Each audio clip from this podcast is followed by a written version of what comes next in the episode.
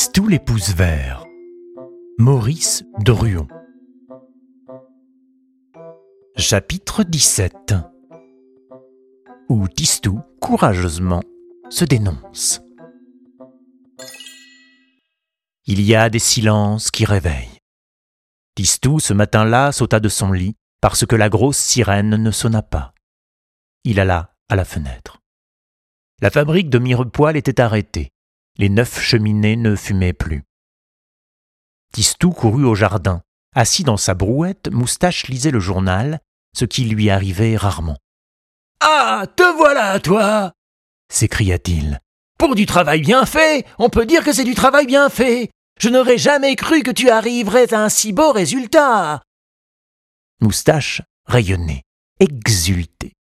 Il embrassa Tistou, c'est-à-dire qu'il lui enveloppa la tête de ses moustaches. Puis, avec cette légère mélancolie des hommes qui ont fini leur tâche, il ajouta Je n'ai plus rien à t'apprendre. Tu en sais maintenant aussi long que moi et tu vas bien plus vite. Venant d'un maître tel que Moustache, le compliment réchauffa le cœur de Tistou. Du côté des écuries, Tistou rencontra Gymnastique. C'est merveilleux lui glissa Tistou dans sa douce oreille beige. Avec des fleurs, j'ai arrêté une guerre. Le poney n'en parut pas autrement surpris. À propos, répondit-il, une botte de trèfle blanc me ferait assez plaisir. C'est ce que je préfère pour mon petit déjeuner, et j'en trouve de moins en moins sur la prairie. Tâche d'y penser, à l'occasion. Ces mots plongèrent Tistou dans la stupéfaction. Non pas parce que le poney parlait, cela il s'en était aperçu depuis longtemps, mais parce que le poney savait qu'il avait les pouces verts. Heureusement que Gymnastique ne parle jamais à personne d'autre qu'à moi, se dit Tistou. Et il remonta, pensif, vers la maison. Ce poney-là, décidément, en connaissait long. Dans la maison qui brille, les choses n'allaient pas comme à l'accoutumée. D'abord, c'est un fait, les vitres brillaient moins. Amélie ne chantait pas devant ses fourneaux. Ninon, Ninon, qu'as-tu fait de ta vie? Qui était sa chanson préférée. Le valet Carolus ne faisait pas reluire la rampe. Madame Mère avait quitté sa chambre dès huit heures, comme lorsqu'elle partait en voyage. Elle prenait son café au lait dans la salle à manger, ou plutôt son café au lait était devant elle, et elle n'y touchait pas. Elle vit à peine Tistou traverser la pièce. Monsieur Père n'était pas allé au bureau. Il se trouvait dans le grand salon, en compagnie de Monsieur Trounadis, et tous deux marchaient à grands pas, de manière désordonnée, si bien que de temps en temps ils se cognaient et à d'autres moments se tournaient le dos. Leur conversation faisait un bruit d'orage. Ruine Déshonneur Fermeture Chômage criait Monsieur Père. Et Monsieur Trounadis répondait comme l'écho du tonnerre roulant dans les nuages.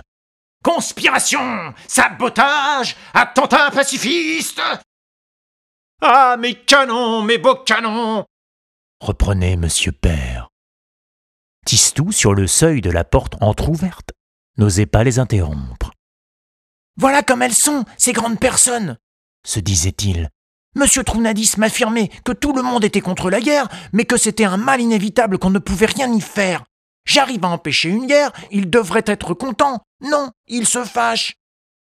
Monsieur Père, heurtant au passage l'épaule de Monsieur Trounadis, s'écriait, hors de lui. Ah, si je tenais le misérable qui est allé semer des fleurs dans mes canons Ah oui, si je le tenais, moi aussi répondait Monsieur Trounadis.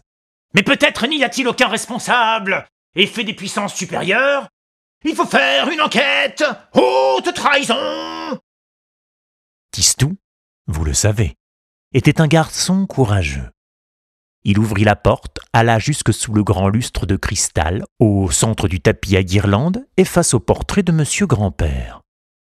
Il prit son souffle. C'est moi qui ai semé les fleurs dans les canons, dit-il. Et puis il ferma les yeux, attendant la gifle. La gifle n'étant pas arrivée, il rouvrit les paupières. Monsieur Père s'était arrêté dans un coin du salon, et M. Trounadis à l'autre bout. Il regardait Tistou, mais n'avait pas l'air de le voir. à se demander même s'ils avaient entendu et compris. Il ne me croit pas pensa Tistou qui, pour confirmer son aveu, énuméra ses prouesses comme on donne la solution d'une charade. Les volubilistes dans la zone, c'est moi. La prison, c'est moi. Et les dredons de pervenche pour la petite fille malade, c'est moi. Et le baobab dans la cage au lion, c'est encore moi.